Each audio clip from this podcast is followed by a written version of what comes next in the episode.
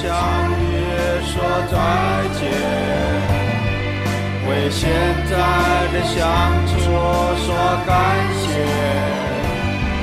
为未来的相处说拜托，为无解的忧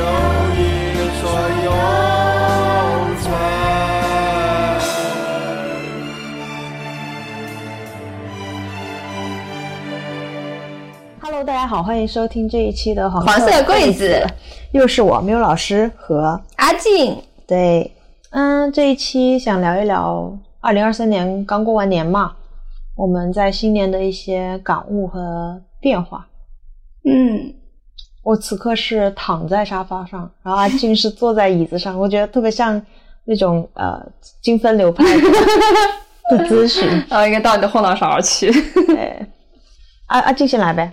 然后我先来什么了？想听想听你过年期间的大事儿。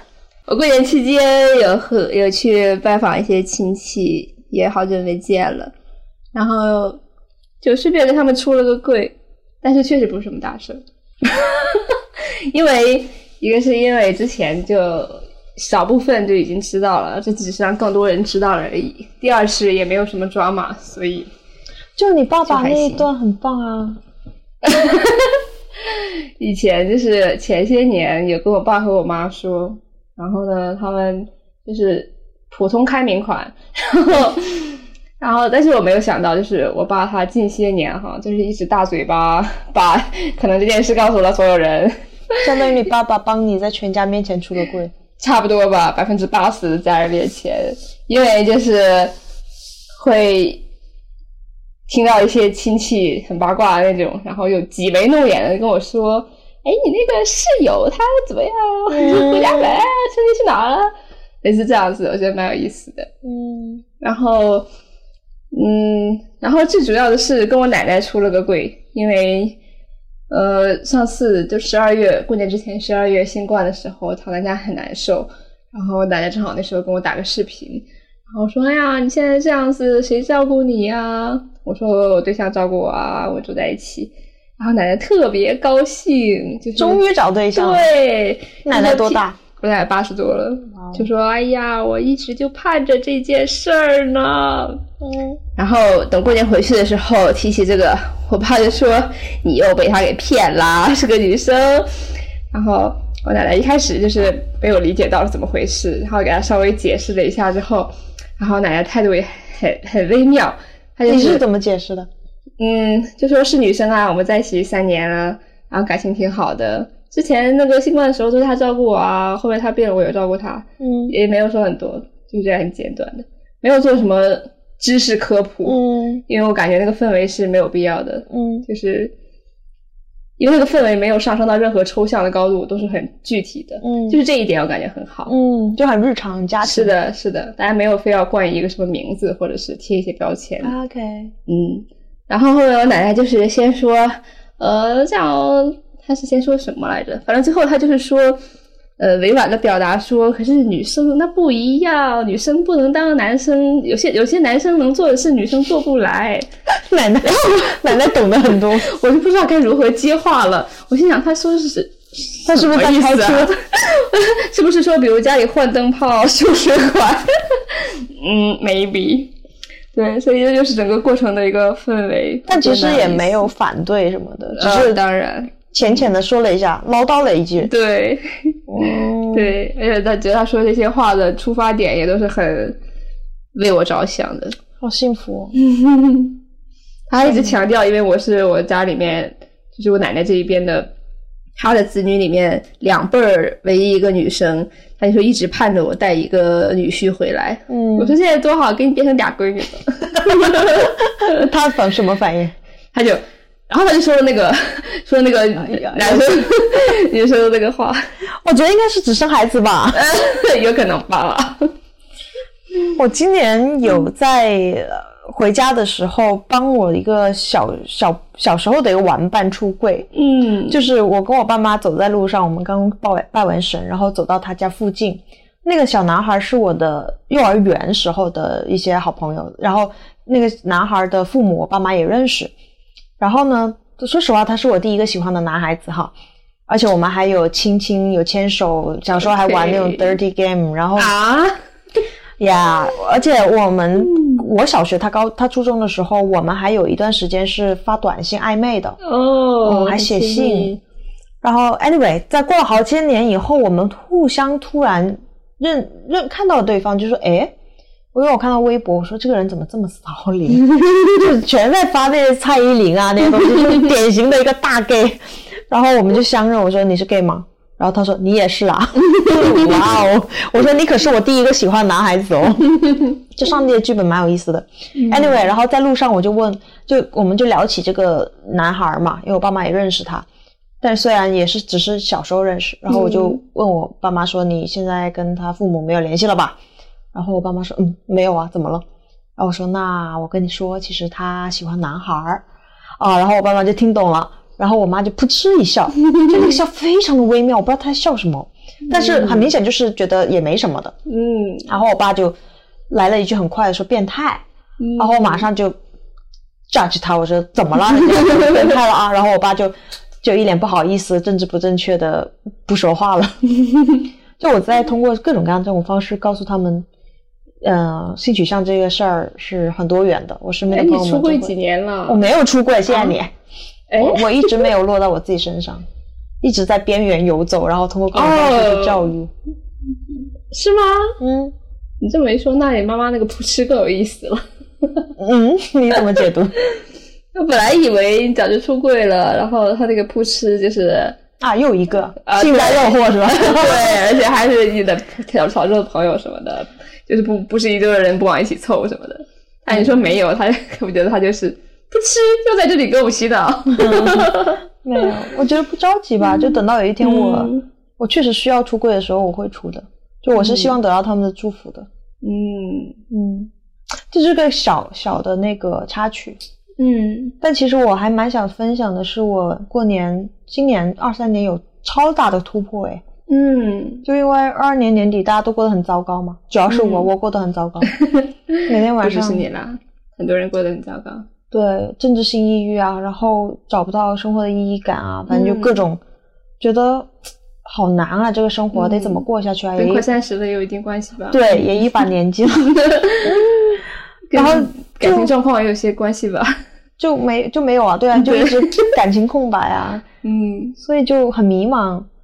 嗯，但是我是知道那些深夜痛哭，就那时候已经是过了，嗯，过了政治很多政治事件那会儿了，就已经到了一月份了，我还是在很多个深夜痛哭，我是能感受到一些创伤在在涌动，但是是很抽象的，就是很抽象的痛，嗯，就是痛，就是难过，就是不开心，但是不知道是为什么，是。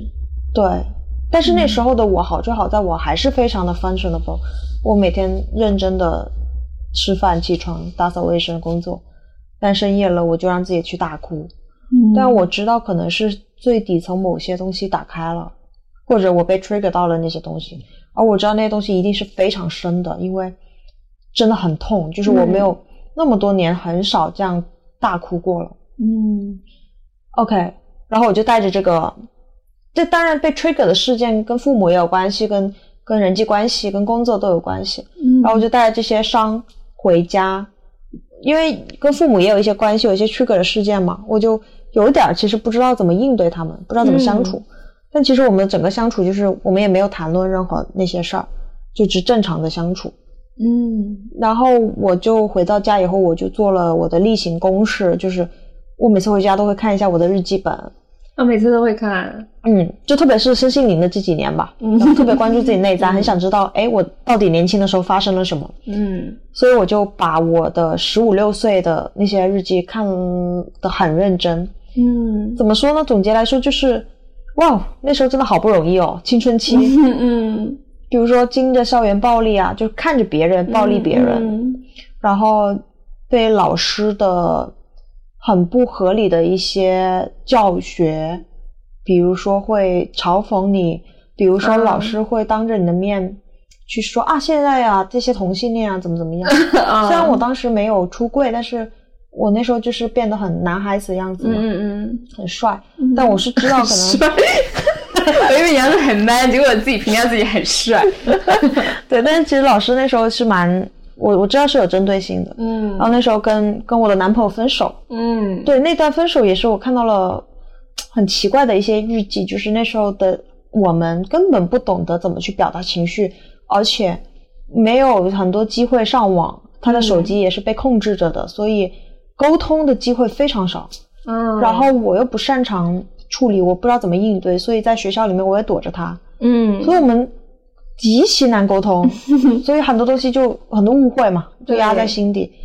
再加上内心就会发生很多的事情。对，嗯然后那时候父母又知道我早恋，嗯然后学业的压力等等吧，就各种各样，还有还有父母的婚姻，又感觉岌岌可危，嗯然后就经历了各种很糟糕的事情，哇，真的是很不很多事情很不容易的青春期耶。而且关键是，因为日记你就是每天写发生了什么，嗯所以我是把相当于把我年前的那些很痛苦、很悲伤的情绪落到了实处。嗯，我知道了现在知道是为什么了。对我知道那些都是从哪来的。嗯 OK，就看好像看到了 OK，我的破碎是那些碎片，我就是看到了那一片一片的碎片了。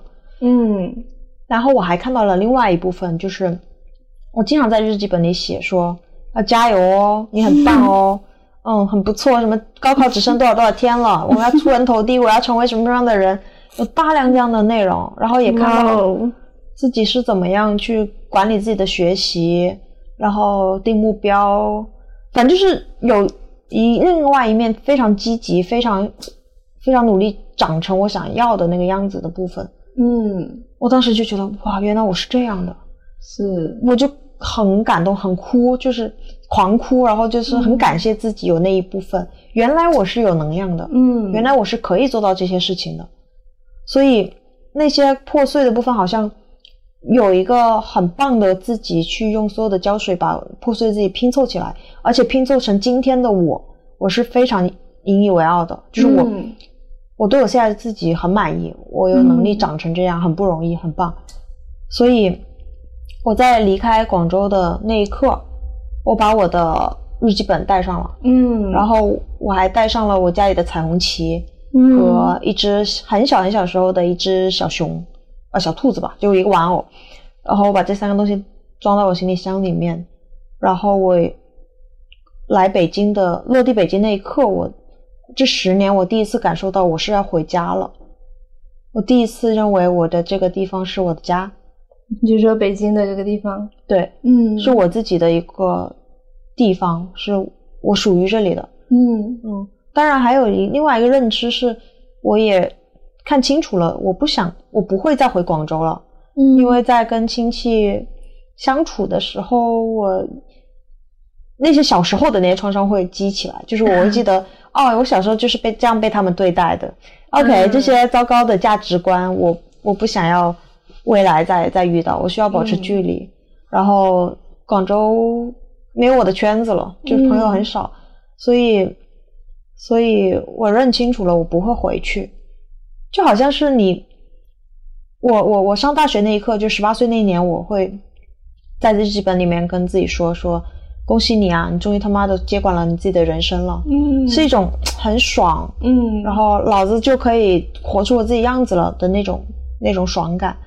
我现在回过头来，我终于明白为什么那时候我会这么爽，因为我花了好大的力气，我在摆脱那些我讨厌的东西，嗯所以就是我不会再回去了，我没必要回去了。但是我离开的那一刻，好像就把那些破碎的、不堪的那个部分的自己留在了广州。嗯而我这一次回去，其实是把那部分捡起来了，然后捡起来以后，把它跟我重新的整合嗯。完整了，然后再回北京，我才会有那种 OK，我现在是完整的、充满能量的、有爱的回来了，嗯，而且这是属于我的地方，是我创造出来的地方。是。哦，对我大概经历了这么一个过程，回来以后就非常神奇的，我充满动力，一扫年前的阴霾。我每天可以八点钟起床，每天都按照时间表非常有能量的去，而且非常凝在和觉知的在过每一天的生活。嗯而且每一天我会觉得每一天都好好充实，好长，不会有那种浑浑噩噩，今天又过去了的感觉。嗯，嗯，感觉现在已经是全力在生活。对，嗯就是更完整了。嗯，因为你把以前都找不到是为什么的那个痛，你都看到是为什么了。尽管听上去其实你只是看到了，但是好像看到的同时，那部分就拼起来了，就好了，看到就是就疗愈的开始。对对，看到就是疗愈的开始。对，就我以前一直有在做那个内在小和内在小孩功课嘛，嗯意思就是通过冥想的方式去找你内心的小孩儿。嗯，然后我最开始其实是，呃，会构建一个内在有爱的、快乐的、无忧无虑的那种，不是成人世界的，没有没有那些成人世界东西纷扰的那个小孩儿，他是很快乐的。这听起来不是你。对，你知道我这个小孩儿，就我每次去找他充电，但是嗯后来有一次我看到的还有另外一个小孩儿，嗯听起来有点像鬼片哈，但是我确实那时候我自己把自己吓到了。嗯，就我看到了一个在地窖里面很痛苦的、伤痕累累的部分。嗯，我说我操，怎么、啊，这个是你，就怎么还有这个部分？不，我现在会理解成都是我，就是嗯呃最内在，就用灵性的话来说，最内在充满爱和合一的那个部分是我们最原始的部分。嗯但是创伤的部分，它一定会存在，因为我我就是经历了那些嘛。是，但是我第一次瞥见他的时候，我吓死了。我当时是知知道说我不能马上睁开眼睛，我得有一个舒缓的过程。我只是说 OK，我我知道了，但是我不敢靠近，我也没法对话。嗯然后后来也经过了好几次去去试着去跟他聊，去看到他，但是都没有一个很完整的突破吧，就就他就是在那儿。这一次好像是我没有没有没有没有去做这个冥想，没有去做这个功课，但是我我我看到的那些日记本里面的那个部分，是你不是在抽象的冥想，就是具体的看到的对真实的东西。对嗯，对，就就是是日记本这个东西确实，因为哪怕你只是在继续这件事情，用的语气和词，也都会把你带入到当时的情绪中去。嗯嗯，是的，嗯，是的，是你整个的故事，我就感觉，嗯，人真的不是一个橡皮泥，一按一个坑，就是你按了之后，它就会复原，嗯，而且你还可以把它再捏成你要的那个样子。嗯对，其实你说的那个，你在看到之前的那些遭遇的事情和痛苦，同时你不是也看到很多力量？我觉得那个远远不只是那个肤浅的，而且很假的，你要加油。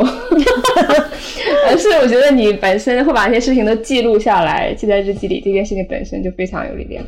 嗯因为你知道，绝大部分人就是在那里闷着，他也不会写，也不会说，也不会表达，就试图把它忘了的。嗯，但我想这是这这又十五六年，应该也是有点忘了的。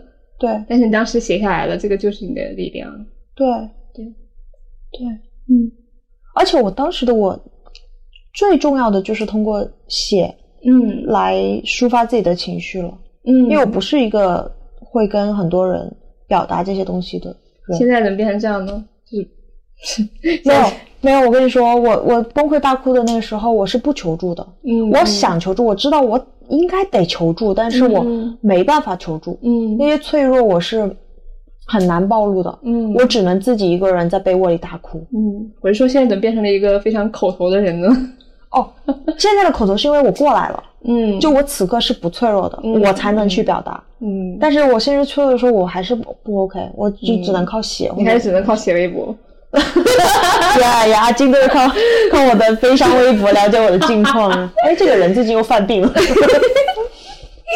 嗯，对，但是你说是十五六岁的日记，我还蛮惊讶的。因为最开始我知道你回家看了日记，有很深的感悟和很强的动力，这个故事的轮廓的时候，我以为是 like 再早七八年的。再早七八年的那些日记存在了我的电脑的网那个那个盘硬盘里，但是那个硬那个电脑的主机被我爸丢掉了。那个硬盘那个时候就开始用电脑了？对，那个我六年级，然后那个存了我大量的照片、音频、音乐，然后日记，嗯那个日记除了我的悲伤记忆，还有很多我对老师的迷恋的那些嗯嗯。暧昧的故事，我 没有了，我我的那几年的的记忆都没了。但听上去在你脑子里啦，还行因为十五六岁，我以为已经很大了啦。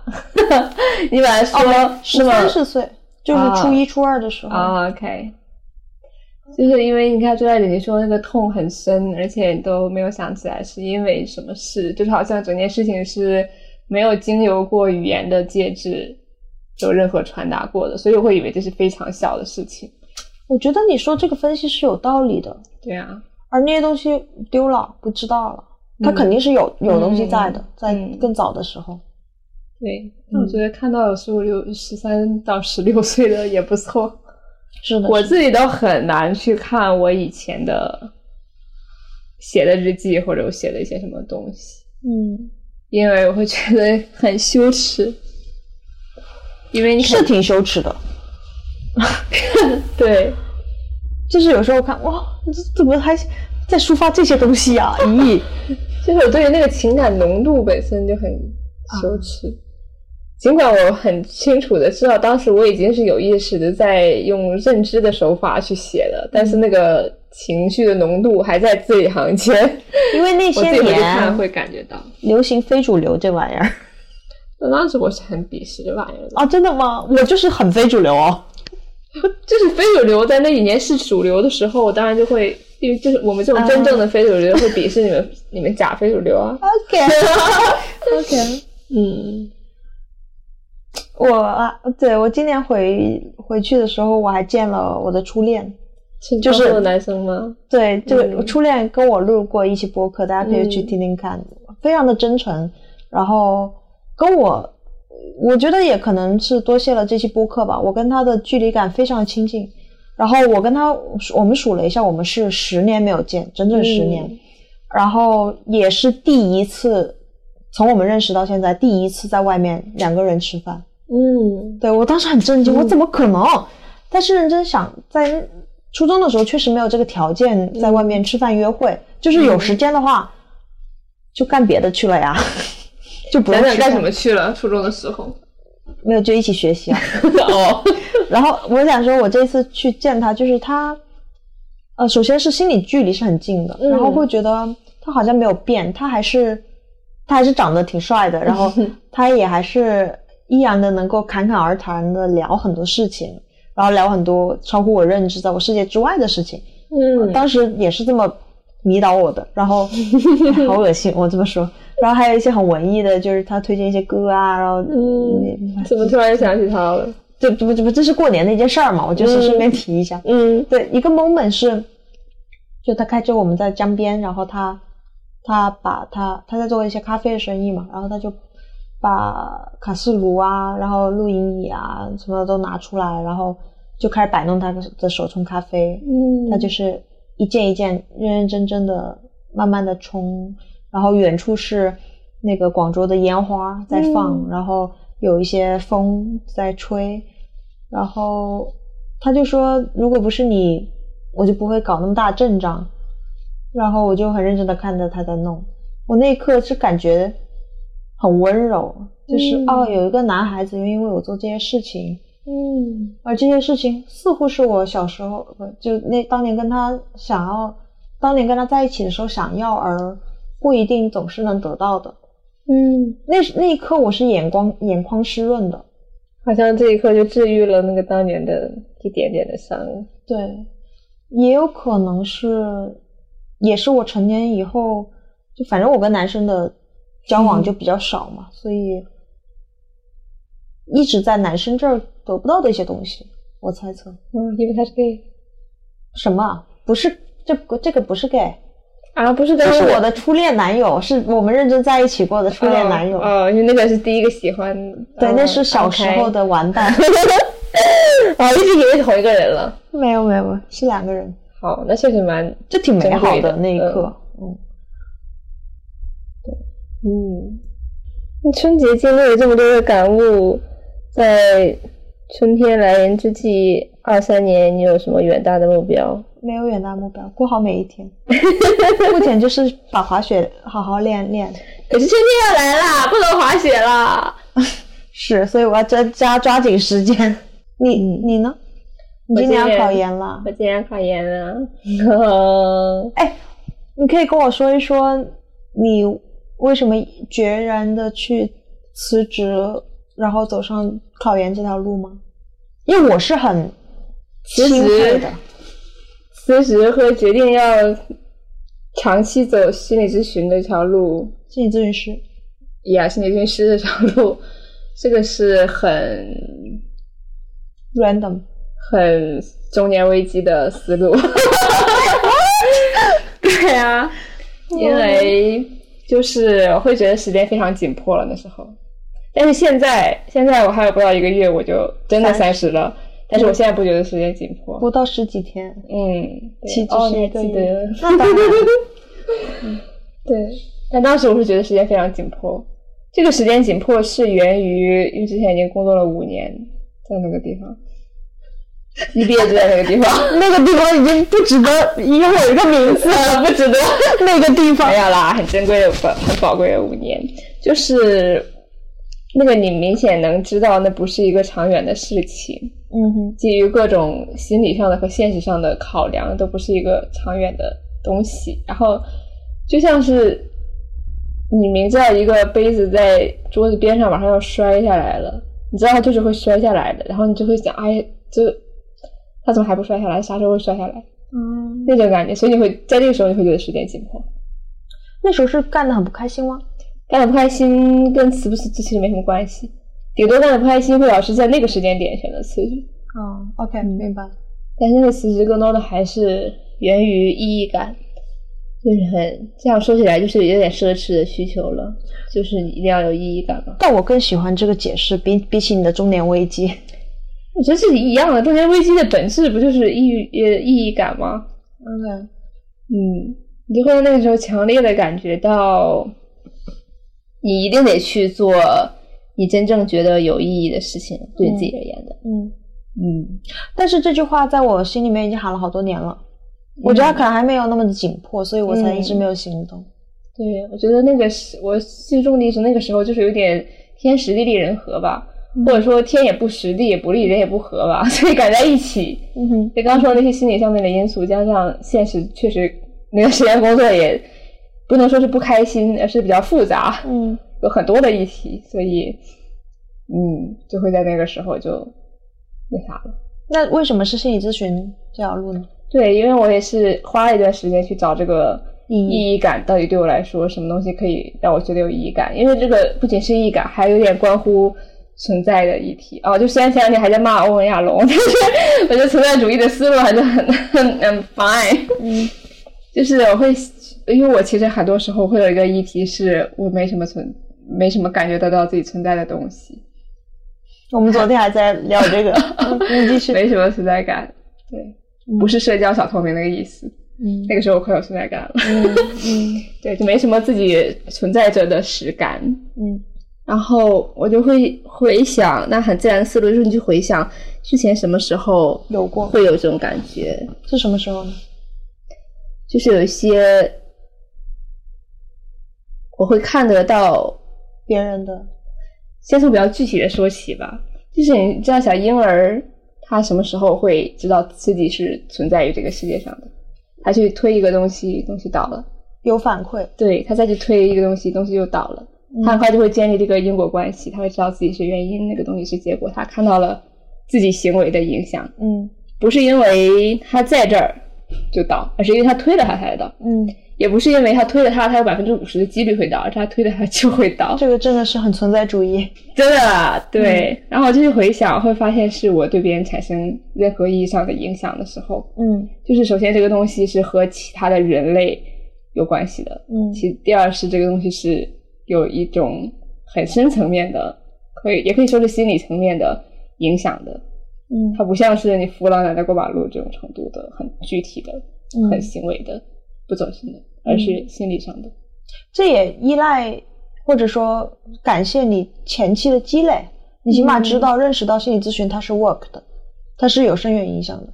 我想那个时候我还没有很认识到它是 work 的，因为在那个在我思考这件事情的时候，我还只有一段不成功的咨询经验和一段还没有开始建立很好的关系和成看到成效的咨询经验。OK，所以我其实纯粹是从我自己过往的记忆中出发，我想到哦，之前有一个什么什么时候我影响到别人，然后那个时候是我现在回想起来我觉得最有意义感的事情。OK，同时，我也会回想到什么什么时候一段时期我是如何的被他人所影响，嗯。然后我当时会觉得，如果他知道有人这么受他的影响，他会是什么感觉？就是嗯这样，会很想成为那个人，嗯，像他曾像像那些人曾经影响我一样的去影响别人。嗯当然，这个影响实现的方式也很多，不一定是心理咨询，而心理咨询也不一定是就是这个不是对对，也不一定是说你能影响到别人。嗯就这个动机，心理心理就是心理想做心理咨询师的动机是一个很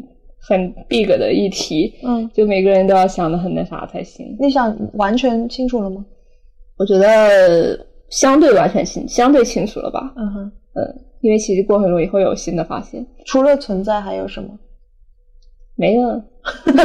OK OK，所以你最大的动力就是基于这个存在，但是这里面意义感啊，对，有个 gap 是嗯咨询只是其中一种路径啊，对你影响他人或者获得意义感也有别的路径，为什么是这个是我觉得相对最可行而且我认可的。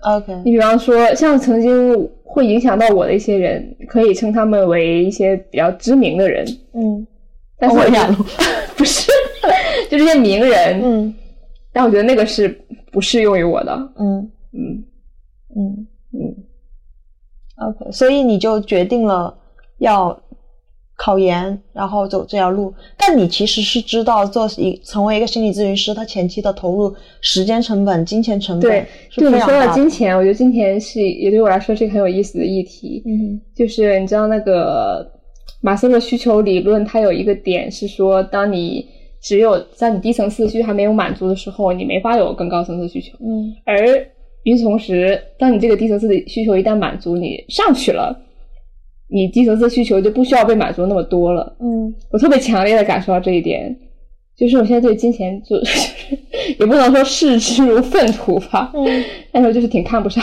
的。嗯哼嗯哼，嗯，所以这这不会成为一个阻碍。对。嗯。对，嗯心理咨询就近十几年来非常强调多元文化嘛，嗯，因为西方社会的影响，对，他们那边非常强调多元文化，国内还没有那么强调。嗯但是我会发现强调那个有点夸张，是因为每个人跟每个人他的文化也不一样，对，他的文化背景，所以反而不是说种族或者国别而造成的那个文化差异那么大。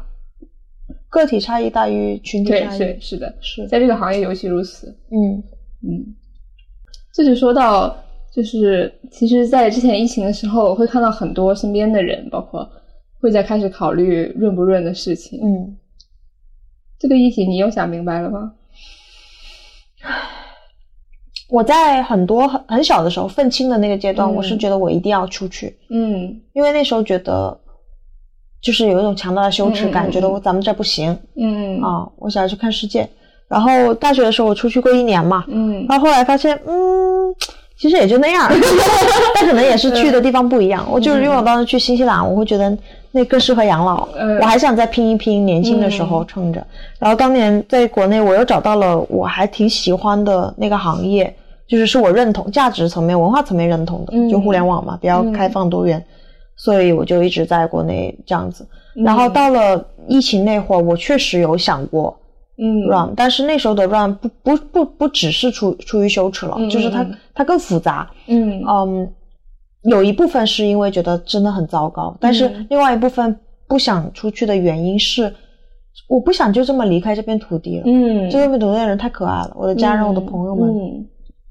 以及 run 这个动作更像是一种逃避，所以我我我我我是质疑这个动机的，嗯。我不想我的动机是逃避，嗯。嗯就是我现在在做事情的时候，经常去衡量做一件事儿是出于爱还是出于恐惧。嗯，如果出于恐惧的话，你得认真再想想。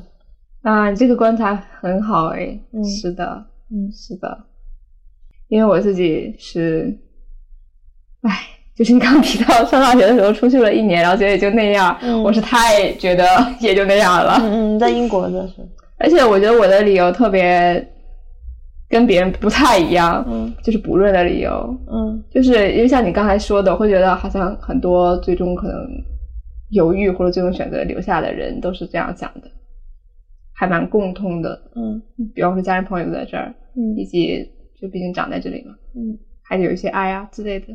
我是很具体的两个理由，就是气候跟食物，嗯这个对我来说太重要了。嗯主要是因为我在国外待的时候是英国，所以那个气候跟食物就可能其就变成了很大的议题。但你一样可以选择别的地方啊。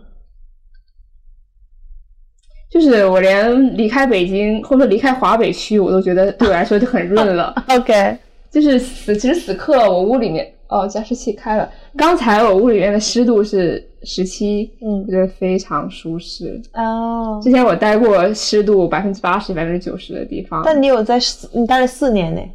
那是被迫的，不能最后退学呀。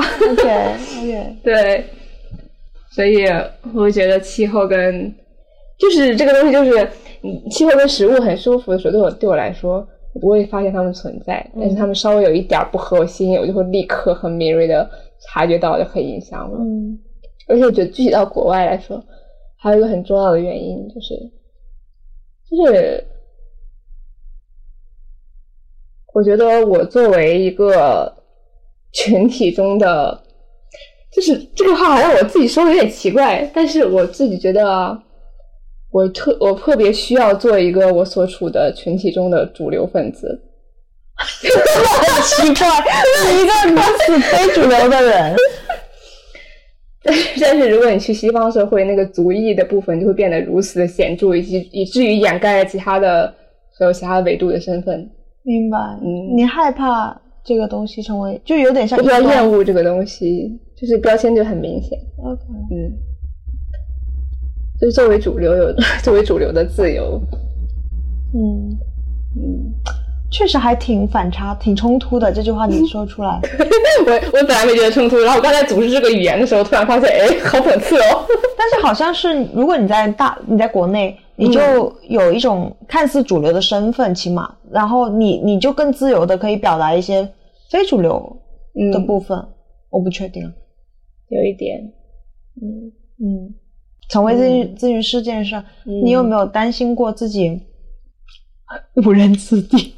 呃，完全不担心，这么说也不太对，就是会有现实层面的担心。嗯但是我知道你说的，你的意思是说，在我做这个决定的时候，这会不会是我心理动机层面的担心？是，的，我没有那么担心这件事。因为你对自己足够的相信自己力量，还是说相信？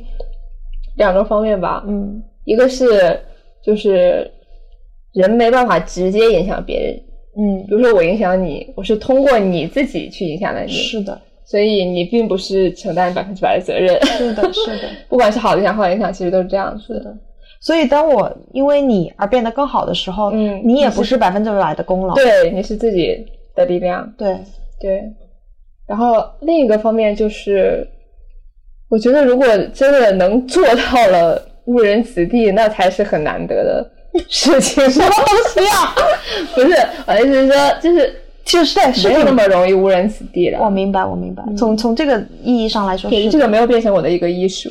嗯嗯，嗯，那会很难很难以衡量，说你做到什么样才算是所谓的的好的吗？哇，这个思维，嗯，这个也是我蛮喜欢这个行业的原因之一，就是尽管它好像会有一点孤独，就你没有严格意义上来说的同事和办公室交情，嗯。除非你在一个很密切的机构里面，或者是在学校里面，但是呢，他也不享有那些办公室所有的横向比较，嗯。相对来说，嗯，嗯。这点我觉得还蛮好。嗯。但其实，如果成为一个心理咨询师，他其实需要蛮强的自驱力的吧，因为他需要不断的学习和成长。是终身学习，对，而且我听过一句话，我还蛮认同的，就是一个咨询师能够帮助来访走多远，取决于他自己咨询师本身本人能走多远。嗯嗯，I doubt it。我当时觉得来访者自己能走多远，他就能走多远。哦，你还对来访者还蛮多的信任的，这个很好。对，其实刚听了你前面的你的春节故事之后，你不更觉得如此了吗？因为这个过程完全是你自己去做到的。那是因为我，因为什么？我也有在做因为你优秀是吧？你确实蛮优秀的。对我，我我会用很多，哎，你觉不觉得那个 timing 也很妙？因为你我你听好像说你前面每一年春节回家，你都会去看看日记本。嗯，哎，往年怎么没有今年这样子？我觉得可能是因为过年之前的那个 trigger 太深了，是，就那个悲伤破碎的部分对出来了。对。所以人是很神奇的，对人做工作是没有那么多缺点，这也是这个行业我觉得非常要 非常可能一开始想不到的一个部分，就是对不确定性的耐受。哦，嗯，听着就很让人难过。你们互联网行业的人呢，最最要确定性了，看你们这 SOP 就知道了。对，对啊，就是我觉得是一种放手和相信，就是很灵性的东西了，就是、嗯是一种 mindset 你。嗯你必须要相信你的来访是 OK 的，否则的话你会有过分的干预，反而嗯不行。嗯，嗯。哎，我你们有看《三体》吗？没有，不好意思，哦你说。就借用一下《三体》里面的比喻，他们在台球那一那一段情节的时候说，每次在不同的位置打这个球，它都会进洞。假如说你第一次打球球进洞，第二次打球从另一个角度出去了，第三次球直接飞手飞到天上去，第四次再直接变成就光速前进，把整个屋子砸出一个洞，飞出地球，直奔太空，诸如此类。但是每次你打的方向跟角度、力度是一样的，那你会怎么想？这个其实我觉得就是我所说的不确定性。你做同样的事情，不会有同样的结果。我需要怎么想吗？我就知道 OK，这是常态。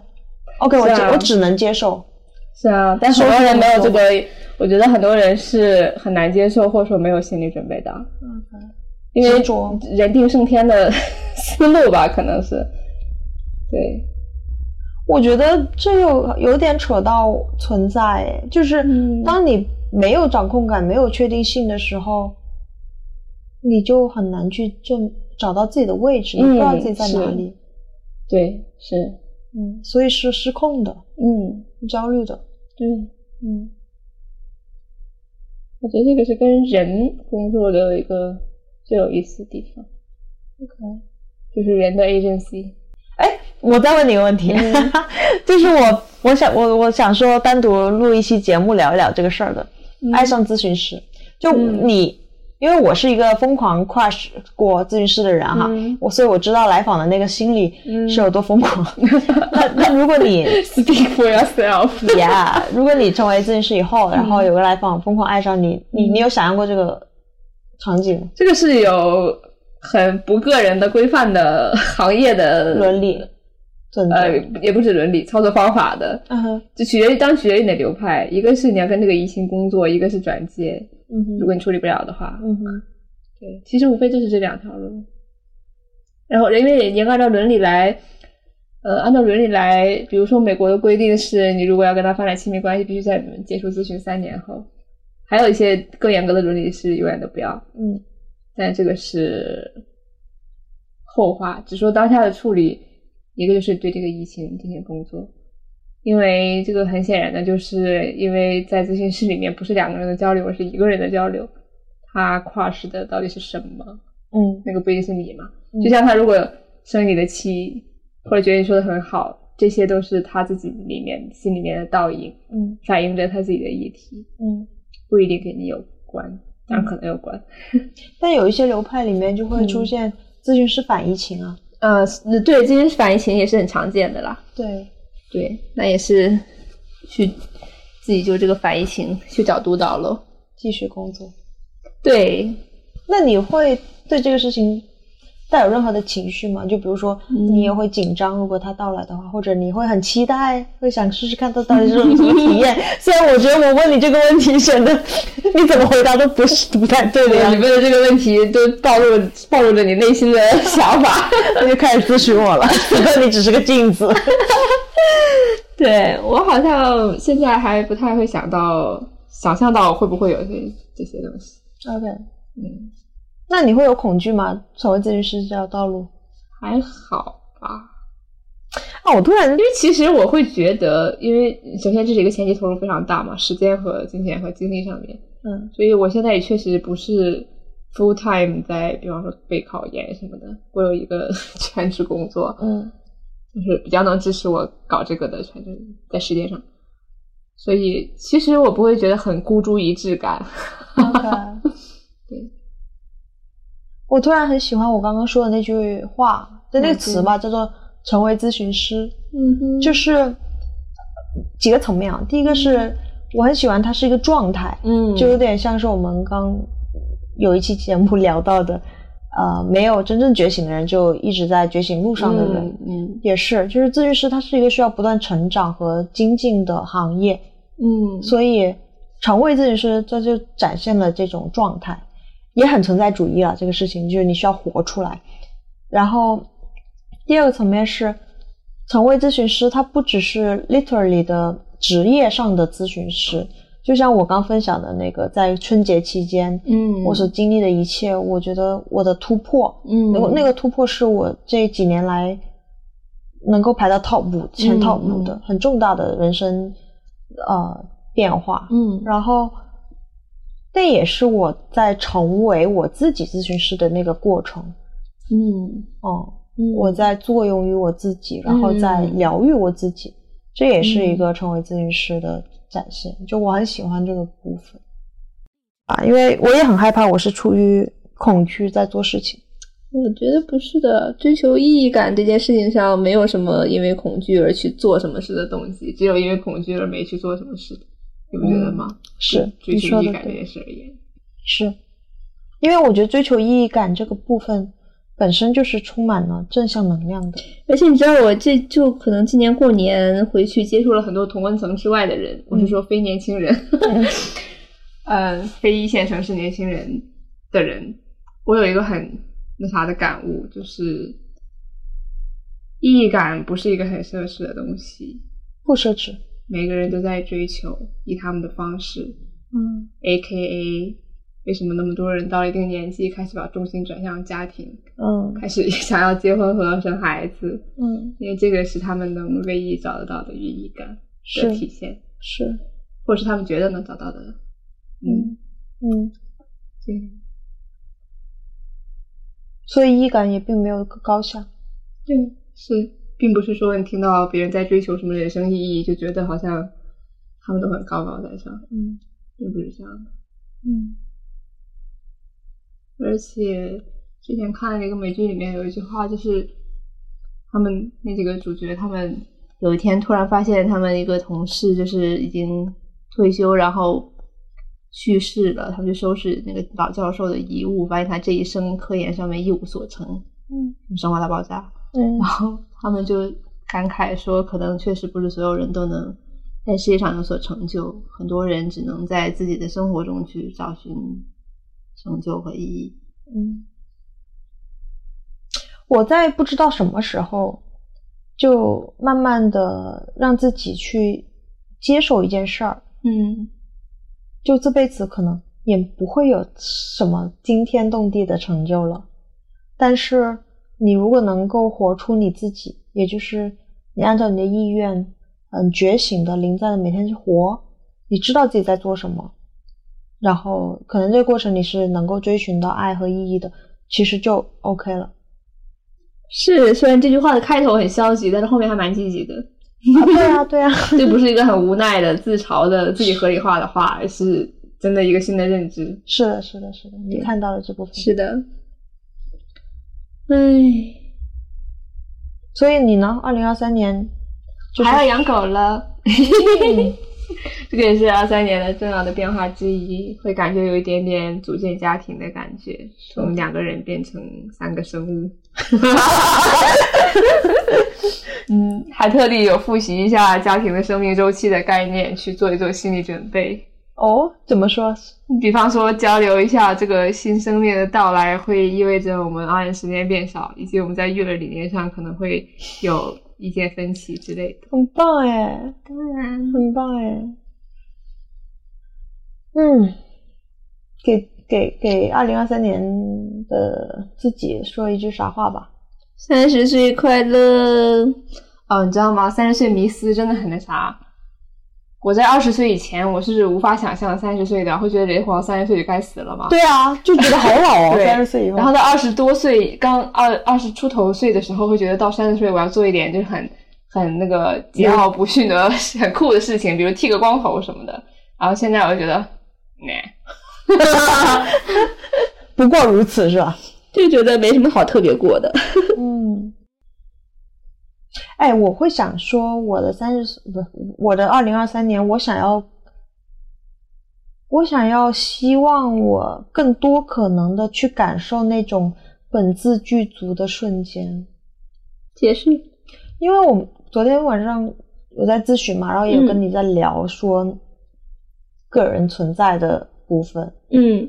就是我咨询师在说，你怎么会感受不到你的存在呢？哦，没有，他他没有这么说，他就这么说的吧？就大概的意思吧，就是我们在探讨。我说我很难感受到我自己的存在，我需要依赖他人才能照见我自己。这个背后的意问题是，嗯，我很在意别人的眼光，而且那个眼光已经内化到我自己心里面了。嗯 OK，然后他就说：“那你冥想那么多，你的那种自我存在的感受，你就是能感受到自己的。你冥想的时候干嘛去了？我怎么一直在，就是用这个语气说他的话是吗？对对对对对，其实我其实是不是这样的哈，我只是那个一下。对，但是我就是，我当时就给你的回应就是说，哦，我能感受到我存在，好像只有两个瞬间，一个是我冥想的时候入定，我确实是能感觉到我，我就是我没有外在的任何东西，是很空很零在，然后我就是我的存在就是从身体的每一处肌肤踏踏实实的有那种能量流过，有爱，我是很充盈的。那种时候是我真实存在的顶天立地的感觉。然后其次就是我在撩妹的时候，就是我在我喜欢人的面前去去去取悦对方和和表现的时候，那可能是出于一点一部分的自恋，但是那个时候我确实感觉到我是鲜活的，我是存在的，是吗？嗯很多人在做这件事的时候会感觉是虚假的自己。我是主体性的。而相反，如果我在男性面前，啊，这个这个我明白，我时常就把自己客体化了，我变成一个凝视的状、被凝视的状态。知道这种感觉，嗯嗯，但是我倒没有我自己的经验，倒是没有把这个跟我的存在感联系起来。OK 嗯，这个还蛮有意思的。OK。当然，这个存在只是，就是我知道我活着，嗯我此刻很有生命力的那种存在。嗯它跟那种意义感和爱的流动，就冥想里面那个状态还不太一样。嗯，当然对嗯所以你其实今天今年希望多一些能感觉到自己存在的时刻。对，然后我希望拓展一下吧，不要听播客的小妹妹们 听到了吗？如果想让我们的喵老师感觉好一点，让他的二零二三新年愿望能够实现，请联系。什么鬼？我的意思是，不要只是在，不能只是在撩妹和冥想的时候，我可以有更多的别的瞬间去感受到这个嗯本自具足。嗯，就就是是字到底哪里来的佛家？OK，就是我出家了吧？它的它的那个反面是什么呢？是有条件的、嗯嗯不配的嗯嗯嗯，的这些。当然，嗯哎，很深的议题了，一直还得慢慢去照见和处理。嗯所以嘛，我就觉得成为咨询师很有趣，你就会看到自己的身上的这些点，然后去疗愈它、攻克它，然后你就会变成一个不一样的自己，变成一个更好的部分。嗯，是所以我也祝福你今年考研成功，好吗？成为为为广大人民的心理健康事业做出伟大的贡献。但愿吧。会的，毕竟也不是你一个人的功劳，主要还是得靠到我们旁这个人。对，嗯，嗯，好呀，那咱今天就先到这儿。好的，祝大家二零二三春天快乐。春天快乐。拜拜。